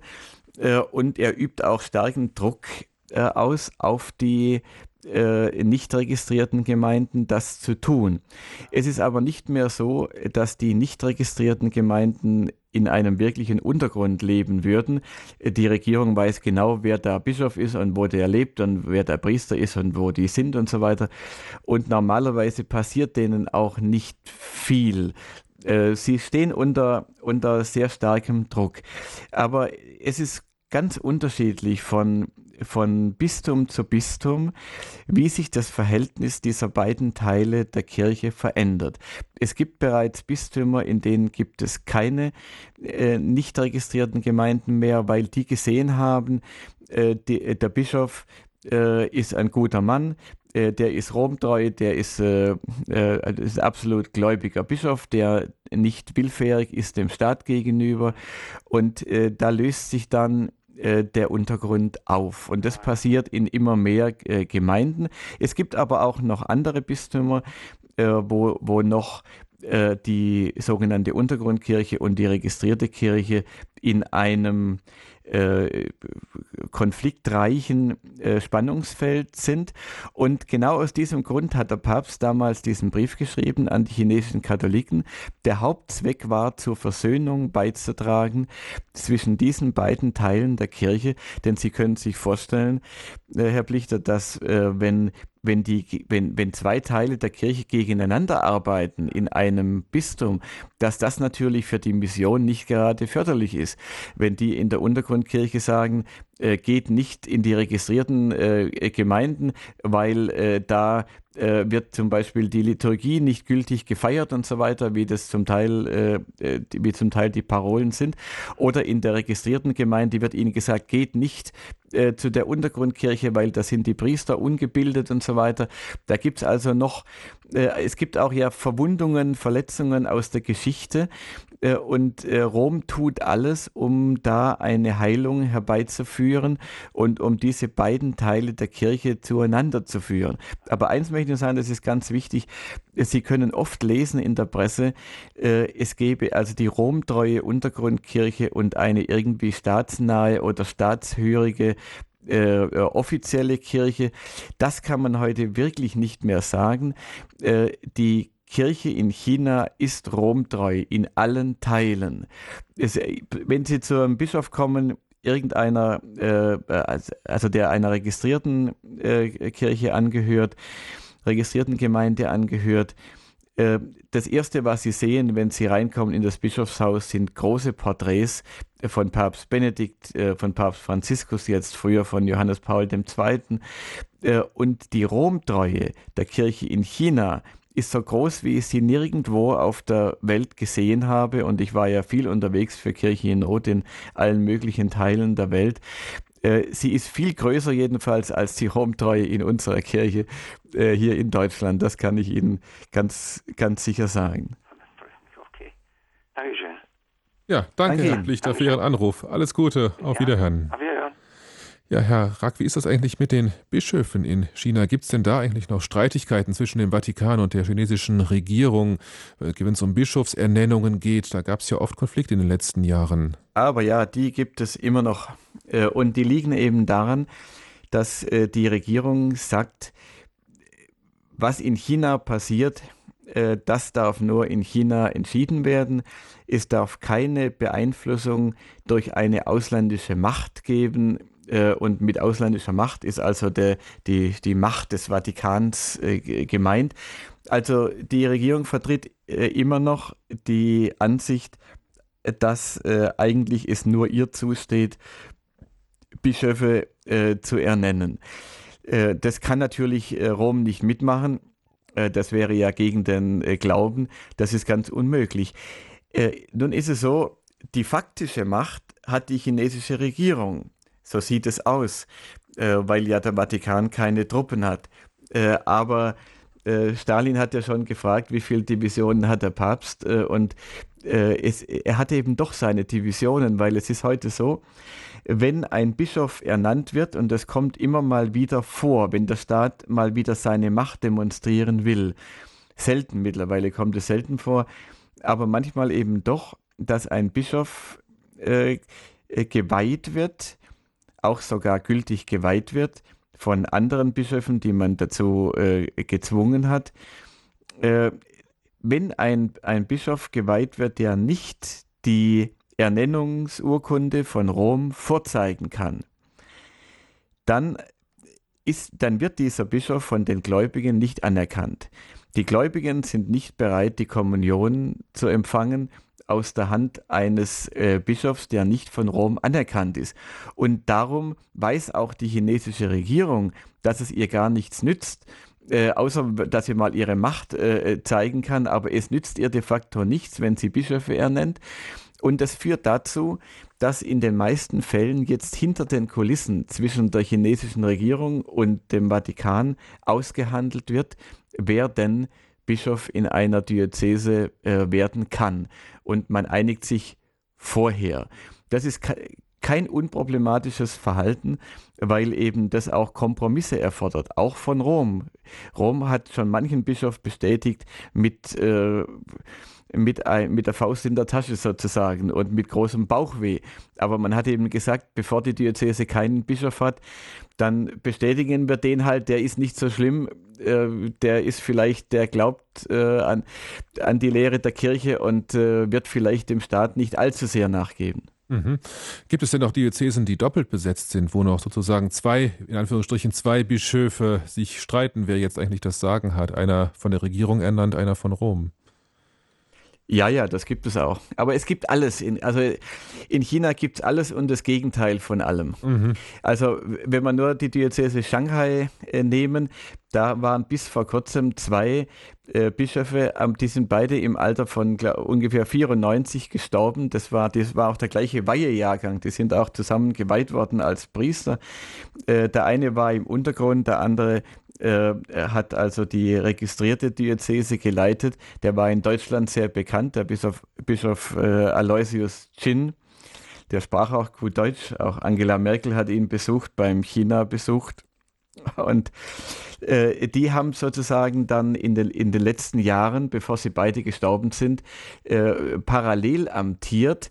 Äh, aber der Bischof Chin hat sich alle wichtigen Entscheidungen bestätigen lassen vom Untergrundbischof. Er hat sich sozusagen äh, dem Untergrundbischof unterstellt und hat anerkannt, dass er eigentlich der rechtmäßig geweihte Bischof ist. Und äh, nachdem die jetzt beide gestorben sind, äh, gab es nur noch einen Nachfolger für beide. Der allerdings äh, steht unter Hausarrest und hat mit besonderen Problemen zu, zu kämpfen, äh, denn er ist unmittelbar nach seiner Ernennung nachdem ihm die überreicht worden ist, aus der patriotischen Vereinigung ausgetreten, die im, für den Staat sozusagen die Kirche äh, überwacht und hat damit den Staat auf das äh, Schärfste brüskiert. Er ist da sozusagen von der registrierten Kirche zur Untergrundkirche äh, äh gegangen. Äh, und äh, daran sehen Sie, die, die Situation ist außerordentlich kompliziert und wirklich von Bistum zu Bistum unterschiedlich. Mhm. Wie verhält sich eigentlich die katholische Kirche in China zur Politik? In der früheren DDR war es ja zum Beispiel so, dass einige Dissidenten auch in der Kirche so Unterschlupf gefunden haben.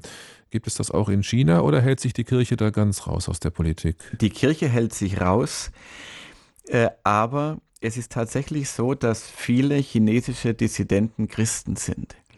Es ist wie überall äh, auf der Welt und zu allen Zeiten, wenn, wenn es totalitäre Diktaturen gab, waren es immer vor allem Christen, die dagegen aufbegehrt haben. Das hängt eben damit zusammen, dass der, der Christ sich wirklich in einer besonderen Verantwortung Gott gegenüber sieht, einer Verantwortung, die eben größer ist als die äh, der staatlichen Gemeinschaft oder überhaupt irgendeiner Gemeinschaft gegenüber. Darum sind Christen ja auch so gefürchtet von allen totalitären Diktaturen. Und man weiß heute, dass viele, die damals auf dem Tiananmen-Platz, nicht 1989 war ja dieses sogenannte Massaker auf dem Tiananmen-Platz, da haben viele Studenten vor allem äh, demonstriert für mehr Freiheit und das wurde blutig niedergeschlagen. Und nach der Niederschlagung dieses Aufstandes äh, sind etliche der Anführer äh, des Aufstandes Christen geworden, weil sie eben im Christentum eine Art äh, geistige äh, Widerstandskraft äh, gesehen haben gegen den äh, Sozialismus. Mhm. Gestern wurde ja in El Salvador der Bischof für die Armen, Oscar Romero, selig gesprochen. Jetzt haben Sie in Ihrem Vortrag erwähnt, dass in China aber gerade eher die gut situierten, auch die Studenten, den Weg zum Christentum finden. Warum ist das so in China, dass jetzt äh, die Kirche weniger eine Kirche für die Armen ist, sondern eher eine Kirche für die gut situierten? Ja, es gilt beides. Also sie wächst auch unter den Armen, nur noch etwas schneller äh, unter den äh, besser situierten. Und äh, das liegt wohl daran, dass äh, wenn man sich aus dem Elend mal herausgearbeitet hat, wenn die dringenden materiellen Bedürfnisse befriedigt sind, dann kommen eben die Fragen auf nach dem Sinn. Dann will man auch, äh, auch noch mehr äh, vom mehr vom Leben haben, in, auch im geistigen Sinn. Man fragt sich, wozu das alles? Man kann dann erst mal wieder durchatmen und hat dann auch den Freiraum, um sich mit geistigen Dingen zu beschäftigen. Und äh, da gibt es ja eben eine große Lehre. Nicht? Mao hat ja alle Religionen bekämpft. Er wollte eine Tabula rasa hinterlassen und das hat dazu geführt, dass auch die traditionellen Religionen in China, der Buddhismus und der Daoismus, sehr stark zurückgedrängt worden sind. Und viele Menschen sind ganz ohne Religion aufgewachsen und sie suchen jetzt nach etwas. Und gerade Studenten, die, äh, die besonders geistig äh, rege sind, die finden im Christentum eben auch den geistigen Freiraum, den, die mehr Diskussionsfreiheit. Christentum ist eben einfach auch, obwohl, es, obwohl man manchmal das Gegenteil behauptet, aber das Christentum ist auch die Religion der geistigen Freiheit. Mit dem Vergleich mit allen anderen Religionen kann man das ganz klar sehen. Im Christentum haben sich die Universitäten ja überhaupt entwickelt. Das kommt ja alles aus der katholischen Kirche. Äh, das äh, muss man heute wieder neu bekannt machen, dass das Christentum ja immer auch eine große Bildungsbewegung war und die Freiheit des Geistes, obwohl es auch immer mal wieder da Einzelne gab, die versucht haben, das zu unterdrücken und so auch innerhalb der Kirche. Aber das ändert überhaupt nichts daran, dass das Christentum äh, den Raum der geistigen Freiheit äh, geschaffen hat, der auch dazu geholfen hat, dass sich eben die westliche Welt so gut entwickelt, dass sich die, die Wissenschaft so entwickelt hat. Die Wissenschaft hat sich entwickelt äh, vor allem in den vom Christentum geprägten Regionen ganz stark. Das hängt eben sehr stark mit dem christlichen Denken zusammen. Wie sieht denn Ihre Zukunftsprognose aus für das Christentum in China? Könnte das Christentum dort eine ähnliche Entwicklung nehmen wie hier in Europa, dass es erst stark wächst und dann wieder stark abflaut, oder ist das schon ein nachhaltiges Wachstum? Ja, nun, äh, wer, wer will das sagen? Also äh, in Südkorea äh, hat sich das Christentum in den letzten Jahrzehnten auch sehr stark entwickelt. Und das ging auch einher mit wachsendem Wohlstand. Und es hat sich so stark entwickelt, dass heute mindestens jeder vierte äh, Südkoreaner äh, Christ ist. Und da bereiten sich viele auch, äh, sind viele auch als Missionare in China äh, tätig. Es kann durchaus äh, so weit gehen, auch in China. In Südkorea ist jetzt die Entwicklung ein äh, bisschen abgeflaut. Da wächst es jetzt nicht mehr so stark, aber es sind schon ein Viertel Christen. Und da die sehr aktiv sind, prägen die einfach auch dieses Land. Und da wäre schon viel geholfen, wenn ein Viertel der Chinesen Christen wären, und es mag durchaus so kommen, das halte ich für sehr gut möglich. Äh, das Christentum ist in China die moderne Religion. Es ist die Religion, die die Jugend anspricht. Nicht? Äh, es ist direkt grotesk. Äh, in China äh, gilt das alles, was in, aus Amerika kommt, äh, heute als modern. Und die Chinesen wissen, in Amerika spielt eben auch die Religion eine große Rolle.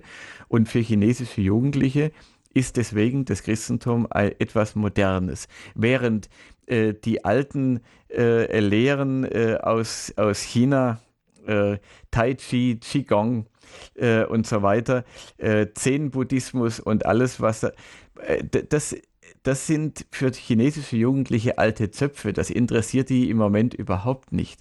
Vielleicht entdecken das spätere Generationen wieder.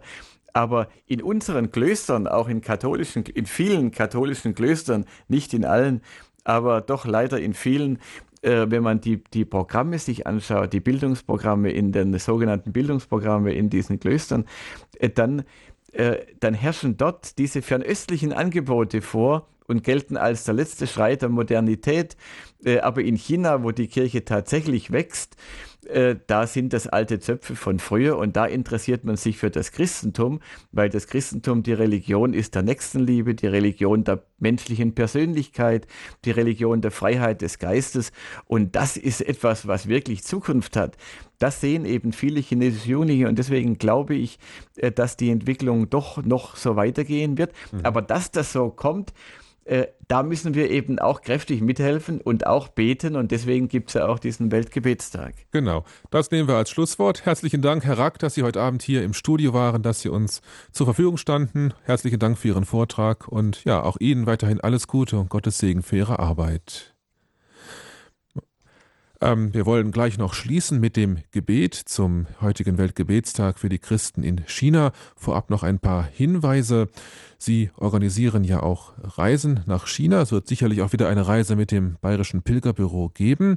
Und ja, man kann sie auch einladen in Pfarreien und Gemeinschaften oder wo sie auch diesen Vortrag, den sie heute gehalten haben, vielleicht noch einmal etwas ausführlicher halten. Eine Reise, die Sie auch noch angekündigt haben zum Marsch für das Leben nach Berlin. Auch da kann man bei Ihnen weitere Informationen finden, wenn man auf Ihre Homepage geht, www.rax-domspatz.de.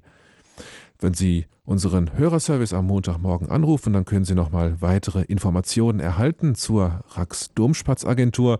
Diese Sendung können Sie auch auf CD bestellen bei unserem CD-Dienst unter der Rufnummer 08328 921 120 08328 921 120. Sie steht auch auf unserer Homepage horeb.org als Podcast zur Verfügung. Dann darf ich mich von Ihnen verabschieden, wünsche Ihnen noch einen schönen Abend und wir beschließen diese Sendung mit dem Gebet für den heutigen Weltgebetstag der Christen in China. Ja, es ist das Gebet, das Papst Benedikt in diesem Brief an die chinesischen Katholiken mit aufgenommen hat. Im Namen des Vaters und des Sohnes und des Heiligen Geistes. Amen. Amen. Gebet zu unserer lieben Frau von Shenzhen. Heilige Jungfrau Maria, Mutter des menschgewordenen Wortes Gottes und unsere Mutter. Du wirst im Heiligtum von Sheshan als Hilfe der Christen verehrt. Auf dich schaut mit Andacht und Liebe die ganze Kirche in China. Zu dir kommen wir heute, um dich um deinen Schutz anzuflehen. Richte deine Augen auf das Volk Gottes und führe es mit mütterlicher Sorge auf den Wegen der Wahrheit und der Liebe, damit es unter allen Umständen Sauerteig für ein harmonisches Zusammenleben aller Bürger sei. Bereitwillig hast du in Nazareth dazu Ja gesagt, dass der ewige Sohn Gottes in deinem jungfräulichen Schoß Fleisch annehme und so das Werk der Erlösung in der Geschichte beginne. Mit großer Hingabe, bereit, deine Seele vom Schwert des Schmerzes durchdringen zu lassen, hast du dann an diesem Werk der Erlösung mitgewirkt, bis zu jener äußersten Stunde des Kreuzes, als du auf Golgotha aufrecht stehen bliebst neben deinem Sohn, der starb, damit die Menschheit lebe. Von da an bist du auf neue Weise zur Mutter all jener geworden, die im Glauben deinen Sohn aufnehmen und bereit sind, ihm zu folgen und sein Kreuz auf die Schultern zu nehmen. Mutter der Hoffnung, die du in der Dunkelheit des Kar-Samstags mit unerschütterlichem Vertrauen dem Ostermorgen entgegengegangen bist, schenke deinen Kindern die Fähigkeit, in jeder Situation, mag sie auch noch so düster sein, die Zeichen der liebenden Gegenwart Gottes zu erkennen. Unsere liebe Frau von Sheshan unterstütze den Einsatz all derer, die in China unter den täglichen Mühen weiter glauben, hoffen und lieben, damit sie sich nie fürchten, der Welt von Jesus und Jesus von der Welt zu erzählen. An der Statue, die über dem Heiligtum thront, hältst du deinen Sohn hoch und zeigst ihn der Welt mit ausgebreiteten Armen in einer Geste der Liebe. Hilf den Katholiken, stets glaubwürdige Zeugen dieser Liebe zu sein, indem sie mit dem Felsen Petrus vereint bleiben, auf den die Kirche gebaut ist. Mutter von China und von Asien, bitte für uns jetzt und immer da. Amen. Amen.